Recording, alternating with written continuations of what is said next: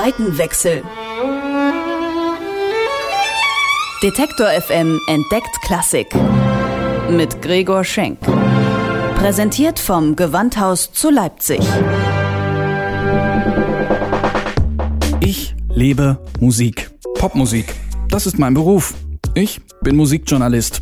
Aber was ist da drüben? Auf der anderen Seite. E-Musik? Hochkultur? Ist das wirklich so angestaubt, wie es klingt? Früher mussten die Leute ja auch zu irgendwas raven. Wie geht Klassik? Das will ich rausfinden. Deswegen gehe ich dahin, wo Klassik gelebt wird. Ins Gewandhaus. Zeit für einen Seitenwechsel. Heute die erste Geige. Gitarre, Schlagzeug, Bass und Gesang. Zusammen ergibt das, na, richtig, mehr als nur die Summe der einzelnen Teile. Das ist in der Klassik nicht anders. So eine Geige alleine klingt ja schön und gut, aber zusammen mit einem ganzen Orchester, das macht schon was her. Das ist eben nicht nur übereinander geschichteter Instrumentenmatsch, sondern, naja, irgendwas Magisches, was man gar nicht so einfach in Worte fassen kann.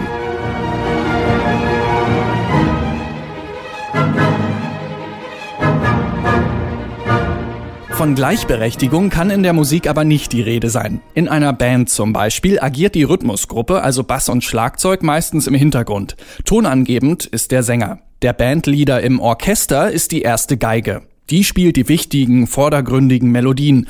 Und sie ist nicht allein. In einem Sinfonieorchester kommen bis zu 16 erste Geigen zum Einsatz. Aber wie ticken Musiker eigentlich, die im Orchester so eine tragende Rolle haben? Ich treffe jemanden, der sehr, sehr viel Erfahrung auf diesem Gebiet hat. Mein Name ist Karl Suske. Ich war 47 Jahre lang Orchestermitglied, davon 39 im Gewandhaus und den Rest in der Berliner Staatskapelle als Konzertmeister. Der Konzertmeister ist sozusagen der Chef der ersten Geigen. Er sitzt direkt neben dem Dirigenten und trägt ganz schön viel Verantwortung. Er gibt auch an, wie etwas gespielt werden soll, natürlich nach den Wünschen des Dirigenten. Er ist so eine Art Vermittler zwischen dem Orchester und dem Dirigenten. Und manche im Orchester halten ihn auch für einen Leuchtturm. Viele Orchestermitglieder schauen beim Spielen nicht nur auf den Dirigenten und richten sich danach, sondern auch auf den Konzertmeister, wenn es um Einsätze geht oder so etwas. Und früher, im 18. Jahrhundert, hat sich das Orchester ausschließlich nach dem Konzertmeister gerichtet. Da gab's nämlich noch gar keinen Dirigenten, wie mir der Musikwissenschaftler Wolfgang Schreiber berichtet. In der Barockmusik war es ja so, dass eine Kapelle geleitet wurde praktisch vom Cembalo aus oder von der Geige. Also Bach hat noch dirigiert mit der Geige in der Hand.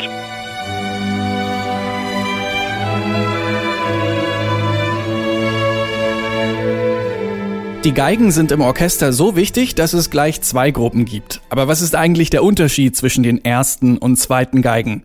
Das fängt schon bei der Sitzordnung an, die mir die Musikchefin der FAZ, Eleonore Bühning, erklärt. Es gibt verschiedene Möglichkeiten, ein Orchester aufzustellen. Also die amerikanische Aufstellung und die deutsche Aufstellung. Das heißt, bei dem einen sind die ersten und zweiten Geigen nebeneinander. Das heißt, da ist eine größere Homogenität. Bei dem anderen Aufstellung sitzen sie sozusagen wie, wie im Krieg, wie im Kampf gegenüber. Shatara heißt ja streiten. Streiten, so so. Sind sich die ersten und zweiten Geigen dann also spinnefeind? Und haben die Musiker der ersten Geige mehr drauf als die von der zweiten? Der Unterschied zwischen den ersten und zweiten Geigen ist nicht etwa der, dass die ersten Geigen besser spielen als die zweiten, sondern sie haben ganz einfach eine andere Stimme. Die zweiten Geigen spielen etwas anderes als die ersten Geigen spielen. Und auch bei den zweiten Geigen gibt es Konzertmeister. Gut, aber zumindest kann man doch sagen, dass die ersten Geigen immer den wichtigeren Part spielen, oder? Das liegt an dem Stück, das gespielt wird. Es kann auch sein, dass die zweiten Geigen mal wichtiger sind. Aber meistens ist es natürlich so, dass was die ersten Geigen zu spielen haben, etwas schwieriger zu spielen ist als das, was die zweiten spielen. Aber die Qualität der Spieler ist in beiden Fällen die gleiche. Ob man im Orchester erste oder zweite Geige spielt, kann man sich übrigens nur bedingt aussuchen, sagt Suske.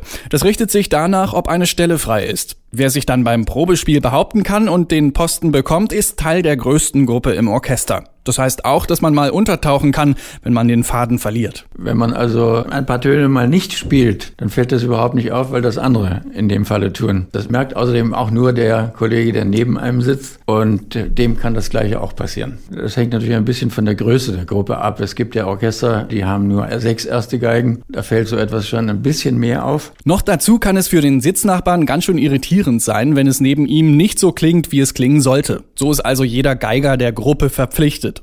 Und ob nun Gruppendynamik, Hierarchien oder Instrumente, die mehr oder weniger tonangebend sind, all das bietet eine Menge Stoff für Parallelen zum Zwischenmenschlichen. Der Film Seiten des Lebens zum Beispiel ist so eine Versuchsanordnung. Die musikalischen Beziehungen eines Quartetts sind hier gleichermaßen ein Soziogramm der verschiedenen Charaktere. Und was spielst du bei dieser Aufnahme? Die zweite Geige. Wie immer, das ist mein Part. Immer. Ja, ohne mich wären sie ein einsames, frustriertes Trio.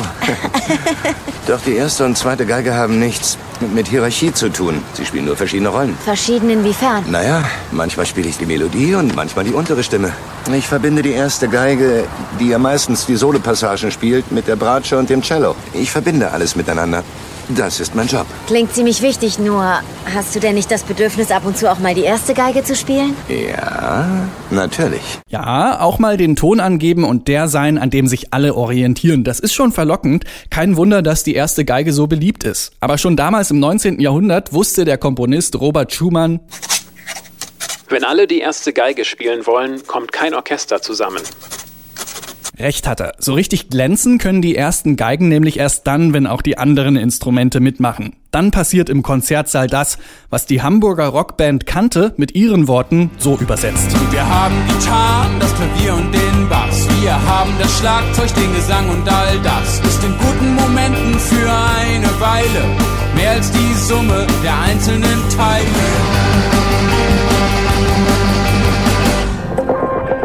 Seitenwechsel.